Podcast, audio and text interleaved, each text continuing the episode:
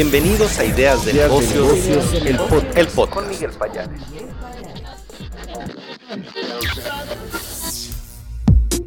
¿Qué tal amigos? ¿Cómo están? Muy buen día. Bienvenidos a este podcast de Ideas de Negocios. Mi nombre es Miguel Payares, periodista de negocio. Un gusto que nos estén escuchando y hoy le doy la más cordial bienvenida a un invitado de lujo. Se trata de Juan Carlos Peralejo. Él es vicepresidente de Chocolates y Confitería de Nestlé México. ¿Cómo estás, mi estimado? Muy buen día. Hola Miguel, muy buen día. Pues todo muy bien, muchas gracias. Espero que tú también.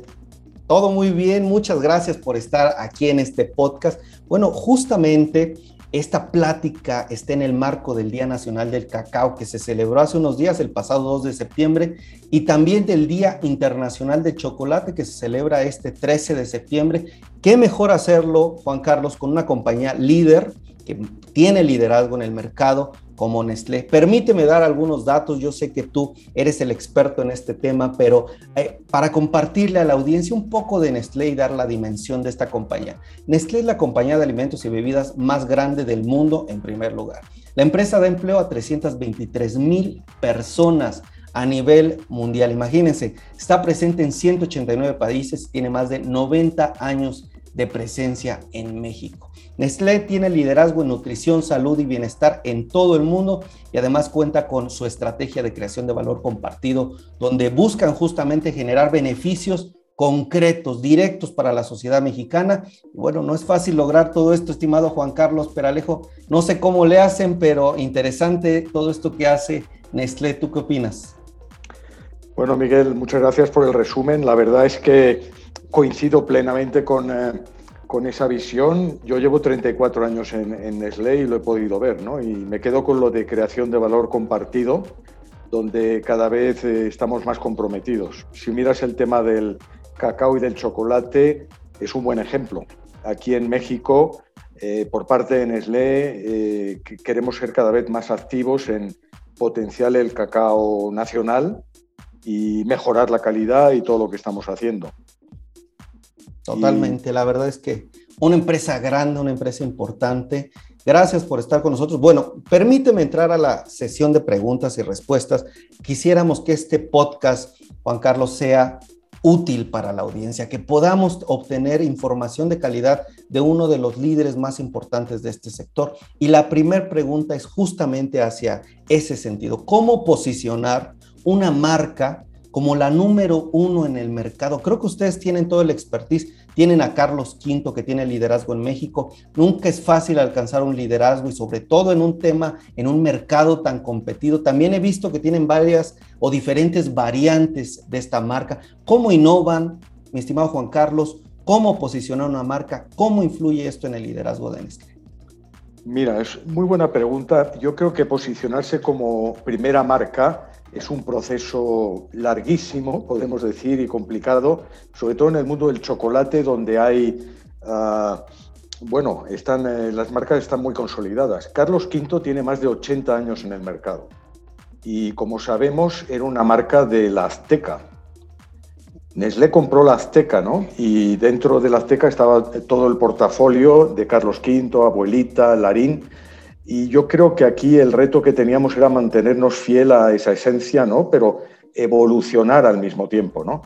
Y hoy, en la situación actual, cuando tú ves un Carlos V, lo que llamamos el suizo, pues es muy fiel a ese producto que lanzó la Azteca hace 80 años. Y eh, sobre todo el compromiso de calidad, el compromiso de que lo que vaya dentro, el chocolate que haya ahí dentro, sea de la mejor calidad posible respetando la receta original y ahora con un plus que tenemos de que dentro de esa receta hay cacao mexicano. Entonces ese sería el primer punto, ¿no? Respetar la esencia del producto, ser fiel a lo que los consumidores han valorado durante tantos años. Y el otro elemento sería la innovación. Y la innovación es que manteniéndose fiel al original, pues estamos lanzando, por ejemplo, el Carlos V Chocolate, por decir algo, que va dirigido más a la mamá y al niño y que tiene un perfil eh, más, más lácteo y más adaptado al gusto infantil, o el Carlos V sin azúcar, que esto responde a una tendencia de que la gente cada vez está más preocupada por, por su salud, ¿no? Y eso es típico de Nestlé, de que siempre hay una... Está la, oferta que tenemos, pero siempre hay una oferta más saludable, como es este ejemplo de Carlos V sin azúcar. Me pones a pensar mucho, creo que a todos siempre, o, o quienes quien no se resiste a un chocolate, a un buen chocolate, pero también en ese sentido hay mucha competencia, estimado Juan Carlos, ¿cómo, se, cómo diferenciarse, cómo innovar? ¿Cómo le hace Nestlé para estar juntando toda esta eh, inteligencia, capacidades de diferentes personas y concentrarlas en un producto? ¿Qué estrategias tiene? Mira, yo creo que empieza todo con el consumidor y entendiendo al consumidor sus necesidades presentes y potenciales, ¿no? Y, detrás de, toda esa innovación que estamos haciendo hay eh, investigación, exploración de cuáles son esas necesidades del consumidor. Luego hay un proceso de desarrollo del producto muy riguroso que se testa también con el consumidor antes de lanzarlo, ver si le da su preferencia.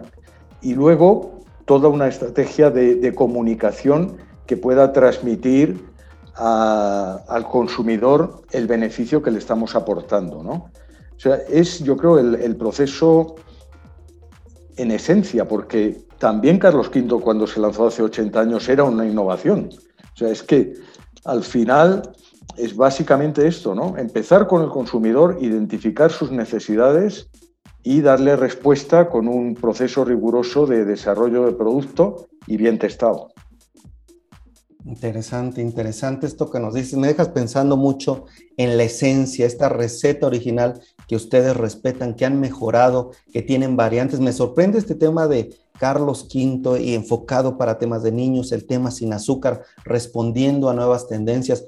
Me doy cuenta de una empresa, me doy cuenta de una estrategia que identifica las principales tendencias en el mercado y por ende responde a ellas. Entonces es una marca que sí tiene muchos años, pero que también toma frescura con todas estas innovaciones. Creo que como emprendedores, como empresarios, quienes nos escuchen directivos, creo que estas claves nos pueden ayudar para ir moldeando. Y permíteme, tocaste un punto importante, el cacao mexicano, y ahí quisiera eh, enlazarlo con algo, una historia interesante que he estado revisando, investigando. Chocolate abuelita, Hemos visto colaboraciones con la familia de Frida Kahlo, por ejemplo, estrategias para seguir siendo una marca justamente con cacao mexicano. Y bueno, quisiera preguntarte esto, ¿qué está pasando con Chocolate Abuelita? ¿Cómo está esta marca? ¿Qué estrategia hay detrás de ella?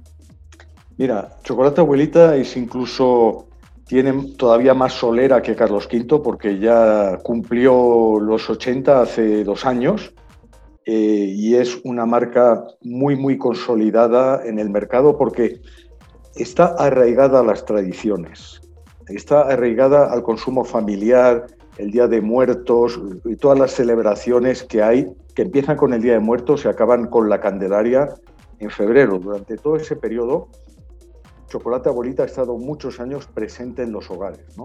Entonces, como Nestlé, primero respetamos eso, respetamos esa tradición pero eh, creemos que podemos ir más allá y eh, ligarla con eh, elementos muy potentes como son este concepto que decimos unidos por amor a México, la imagen de, de Frida Kahlo que estamos utilizando este año, como decías, y lanzando ediciones especiales de cacao de puro de Tabasco, 100% Tabasco o 100% Chiapas, que son los dos estados que concentran más del 90% de la producción nacional de cacao. Y, aquí el reto es que tú sigues disfrutando de tu taza de chocolate abuelita con su sabor tradicional, pero con el punto adicional que le aporta, el punto floral que le aporta un cacao de Tabasco 100% o de Chiapas 100%. Y eso es un poco lo que estamos haciendo. Mantener la tradición, pero mantenernos relevantes para el consumidor de hoy en día. Y me parece, si me permite la audiencia y también Juan Carlos, bueno, Frida es un ícono en la cultura en México. Creo que ustedes forman alianzas. Me gustaría que me platicaras un poco cómo elegir esta alianza tan importante, qué representó para ustedes, pero también veo una estrategia, lanzar ediciones especiales, nos dices, es buscar ocasiones de consumo, es incentivar al consumidor. ¿Cuál es eh, eh, su visión detrás de todos estos puntos?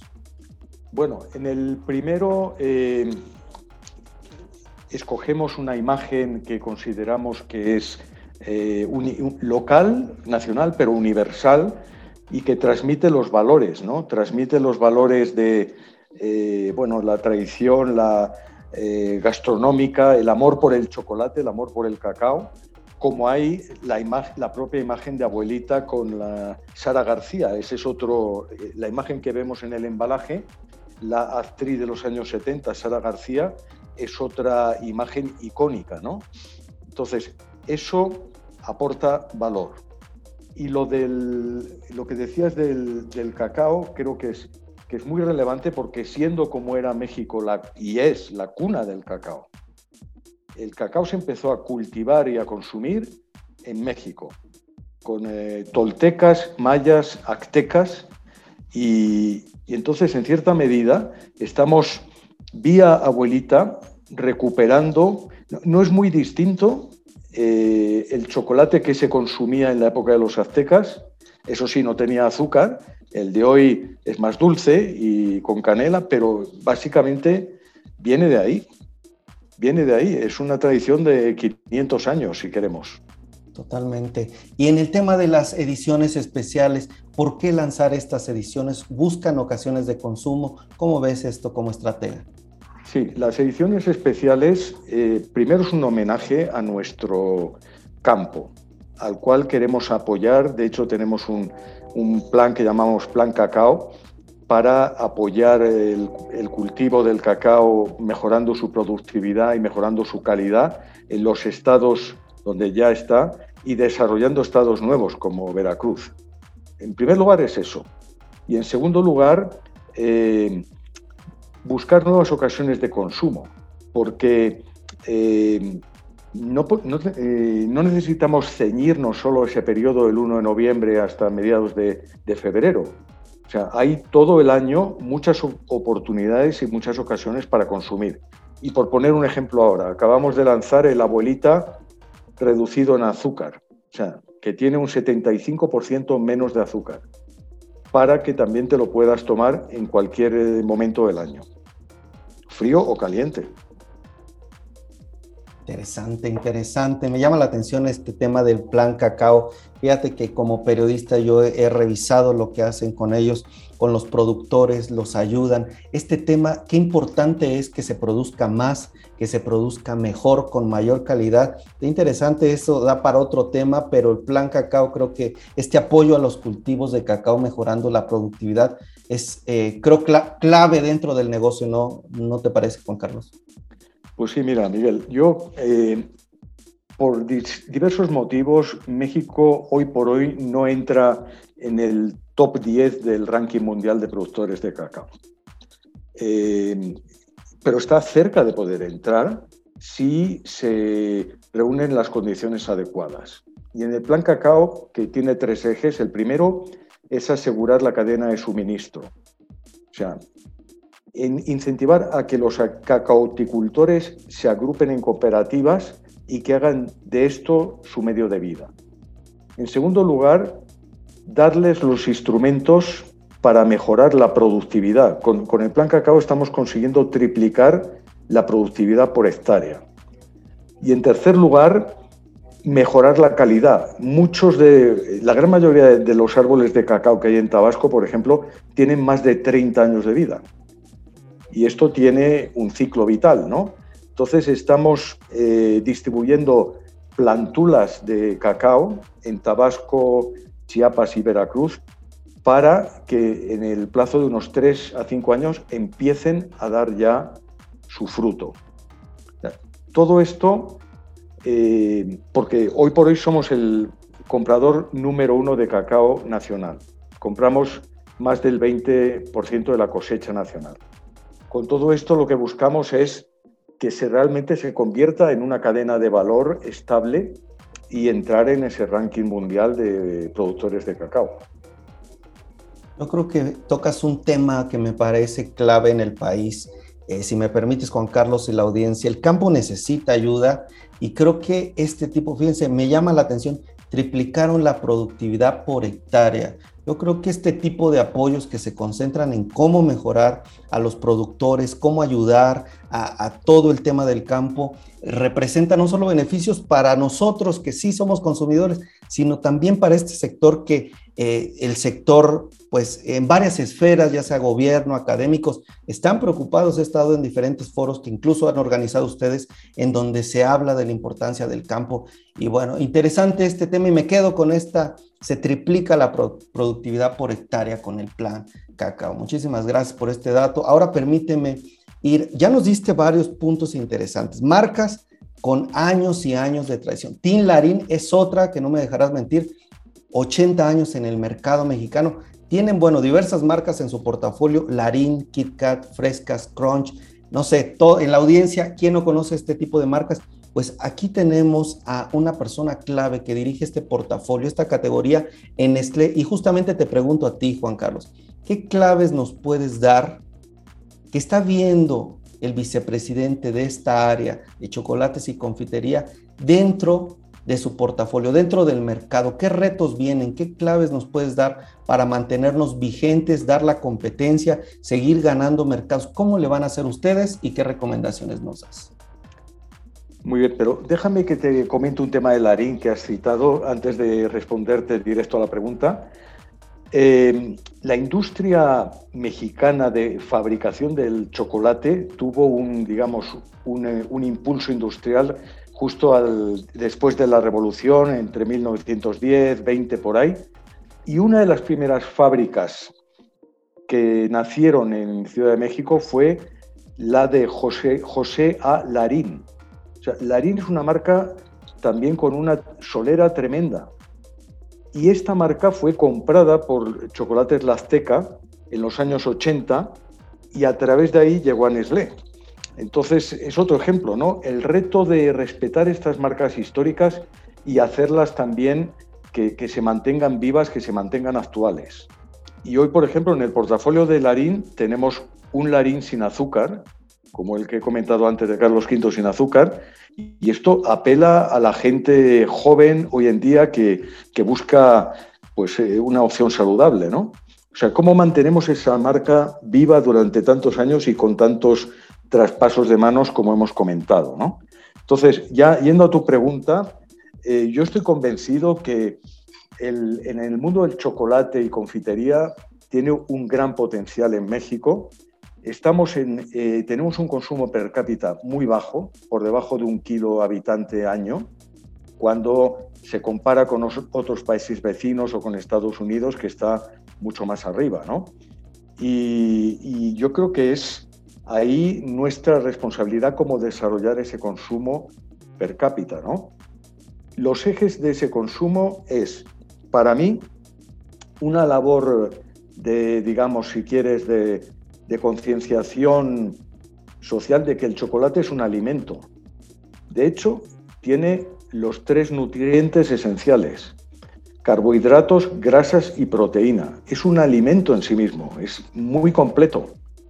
Y aparte, el cacao, como ingrediente importante dentro del chocolate final, el cacao tiene propiedades muy buenas, antioxidantes, etcétera, ¿no? Entonces, esta labor de conciencia a, todos de que es un alimento que puede estar perfectamente integrado en la dieta, que no, eh, no hace falta comerse una gran cantidad, con una, cantidad, dentro de una dieta equilibrada y con un eh, estilo de vida activo, cabe perfectamente. Esa labor corresponde a nosotros hacerla. Segundo, respetar eh, la esencia de las marcas y la calidad que han venido ofreciendo. Eso, con eso no se juega. Hemos hablado de Carlos V, hemos hablado de Abuelita, hemos hablado de Larín. Y tercero, ser innovadores. Y por ejemplo, mencionaste KitKat. KitKat es una marca global de Nestlé, es la número uno de Nestlé mundial. y es en esencia una marca innovadora, ¿no? Entonces, cuando tú tienes un portafolio combinado de, marcas arraigadas como Carlos V, abuelita, y luego innovadoras como KitKat, te, te puedo decir, KitKat lo tienes en muchos sabores ya y, siempre venimos con nuevas noticias, ¿no? Entonces, esa combinación de los elementos, eh, honrar, valorar el chocolate, ser fiel a la esencia y traer innovación. Para mí serían las tres ejes y, a ver si subimos ese consumo per cápita, que yo creo que, que hay mucho potencial para hacerlo. Perfecto. Pues este tema del consumo per cápita para la audiencia es lo que cada persona consume de café en el año. Bueno, estamos, nos dicen, por debajo del kilo y comparado con otras naciones, bueno, me imagino que Suiza, me imagino que naciones europeas están muy por, de, muy por arriba, Juan Carlos. De hecho, ustedes comparten muchos datos de esto. Y permíteme rescatar esto que dices de hacer consciente que el chocolate es un alimento. Creo que es clave esto que nos dices. ¿Por qué? Porque muchas veces eh, provienen o sale información que, por ejemplo, este, estos datos de los tres nutrientes esenciales pocas veces, o si me permites decirlo, a veces no se comparte tanto este tema del cacao, las propiedades. Bueno, creo que a todos nos ayuda a estar conscientes que si nos gusta el chocolate también tiene estas características y, sobre todo para hacernos conscientes de la importancia y del valor nutrimental que tiene. Ahora, eh, Interesante esto, respetar la esencia de las marcas, ser innovadores. Permíteme ir la, a la parte final de este podcast eh, como dije en el inicio, Nestlé tiene más de 90 años de presencia aquí en México, una compañía global, 189 países de presencia, de origen suizo. Quisiera preguntarte algo, si tú nos pudieras resumir parte de tu experiencia en este, lo que has visto, lo que has experimentado, ¿qué claves, cuáles son los diferenciadores que tiene esta empresa para continuar creciendo, para continuar innovando? Ya nos has dicho varios respetar la tradición, respetar la esencia, ser innovadores, pero en tu experiencia, ¿qué claves, qué diferenciadores has visto para continuar creciendo y posicionándose? Mira, esto que comentas de los 90 años que estamos aquí en México, yo creo que es, es un dato clave. Yo he trabajado en muchos mercados, también en España ya se cumplieron los 100 años de presencia hace tiempo, también he trabajado en Suiza, y hay, y hay un común denominador. O sea, Nestlé puede ser una empresa global, pero aquí en Nestlé México es una empresa mexicana y es una combinación de marcas locales y marcas globales. Estamos integrados, vivimos en el país, eh, conocemos o intentamos conocer a fondo al consumidor, respetamos sus marcas locales y le traemos innovaciones. Y entonces al final eh, la, estrategia se está definiendo aquí. En gran medida, en el caso de chocolates, la estrategia la estamos definiendo aquí, no viene impuesta de fuera. Yo creo que eso eh, es un elemento clave, porque conociendo el mercado local es como puedes definir bien la estrategia. Y, y Nestlé es, una, es muy descentralizada en ese sentido. Empodera a los líderes locales, empodera a los negocios locales para darle la mejor opción posible al consumidor. No sé si te contesto la pregunta con esto, pero yo diría una palabra, descentralización y empoderamiento. Descentralización, interesante, sí, porque muchas veces estos corporativos llegan a ser tantos los países que, bueno, se define una estrategia a nivel internacional y se aplica simplemente en los países y esto que nos dices es, nosotros tenemos aquí la definición de hacia dónde vamos, qué es lo que tenemos, sobre todo porque cada mercado para la audiencia que nos escuchan, eh, Juan Carlos y muchas otras empresas directivos, pues saben que el mercado mexicano somos diferentes, tenemos gustos, preferencias y creo que por eso también eh, me llama la atención resaltar este tema de la identidad aquí en México. Creo que muchas veces incluso con las plantas eh, que tienen, con la generación de trabajo que se hacen aquí, bueno, nos ponen a pensar justamente mucho este tema de los años, en Nestlé como una marca mexicana, la verdad es que se siente así, se percibe así y me quedo con esto de se define aquí también la estrategia de lo que viene y no viene impuesta desde fuera. Interesante. Permíteme la última pregunta, Juan Carlos. ¿Qué podemos esperar de tu área, esta vicepresidencia que tú diriges? ¿Dónde estará el esfuerzo? ¿Dónde estará el foco del portafolio de chocolates Nestlé para los próximos tres años? Platícanos un poco de las tendencias. ¿Qué noticias podemos esperar? Pues mira, las tendencias, las tendencias son bastante claras y con la contingencia que hemos vivido se han, eh, digamos, eh, acelerado más. Por ejemplo, hay una, una tendencia al, consumo en el hogar y a experimentar en el hogar. Y esto te lo digo porque acabamos de lanzar un, producto que se llama Nestlé Postres para hacer postres de chocolate en casa. ¿no? Esto es una tendencia, es un mercado hoy por hoy pequeño, pero muy emergente. Esa tendencia de experimentar eh, nuevas sensaciones cocinando en casa o eh, viviendo en este mundo eh, tan visual, donde eh, se ven tantas fotos de, producto apetitoso ¿no? que ves por las redes sociales. ¿no? Esa es otra. La gente ahora le gusta compartir, hacer un postre en casa o hacer algo y luego ponerlo en las redes sociales y que, que se viralice. ¿no? Otra tendencia que le hemos comentado antes es cada vez más a lo saludable, pero a lo saludable yo lo, desde, el mundo desde el punto de vista de chocolate lo interpreto como el balance, el equilibrio. O sea, tú tienes una vida activa, tú haces tu ejercicio y tú incorporas el chocolate en, tu dieta de manera equilibrada. Y si quieres todavía hacerlo más, pues te vas por la opción más saludable que puedas encontrar, este ejemplo de sin azúcar. ¿no?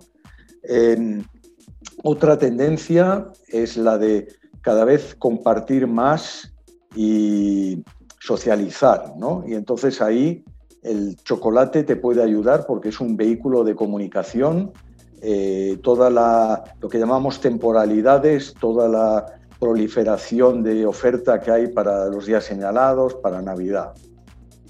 Y así más o menos te podría ir añadiendo, pero esas tendencias las tenemos bastante identificadas y eh, nosotros como negocio vamos cada vez más a eh, dar soluciones en esas tendencias. El Nestle Postres para cocinar, hemos lanzado, por ejemplo, el Kit Kat este Santa Claus, que es un chocolate con forma de Santa Claus en Navidades, pues estás aportando un plus al consumidor para un consumo que ya está ahí, ¿no? Y, así te podría seguir. Yo creo que tenemos un reto, pero es un reto apasionante. Estimado Juan Carlos Peralejo, vicepresidente de Chocolates y Confitería de Nestlé México, te agradezco muchísimo. Se nos acaba desgraciadamente el tiempo, pero gracias por esta plática, compartir no solo las tendencias para el tema de negocios dentro del mercado de chocolate, también hablar de sus marcas, la estrategia, la visión, lo que están haciendo, cómo innovar. Nos quedamos, creo, con mucha información de calidad y también útil para la audiencia. Gracias a todos los que nos estuvieron escuchando también ustedes. Bueno, estimado Juan Carlos, te esperamos pronto por aquí en el podcast. Que tengas muy buen día y muchas gracias por esta plática. Muchas gracias a ti, Miguel. Ha sido un gran placer. Muchas gracias. Amigos, disfruten este Día Nacional, Día Internacional del Chocolate y bueno, cómanse un rico chocolate Nestlé. Cuídense y hasta la próxima. Esto fue Ideas de Negocios, el, podcast. Hasta la próxima.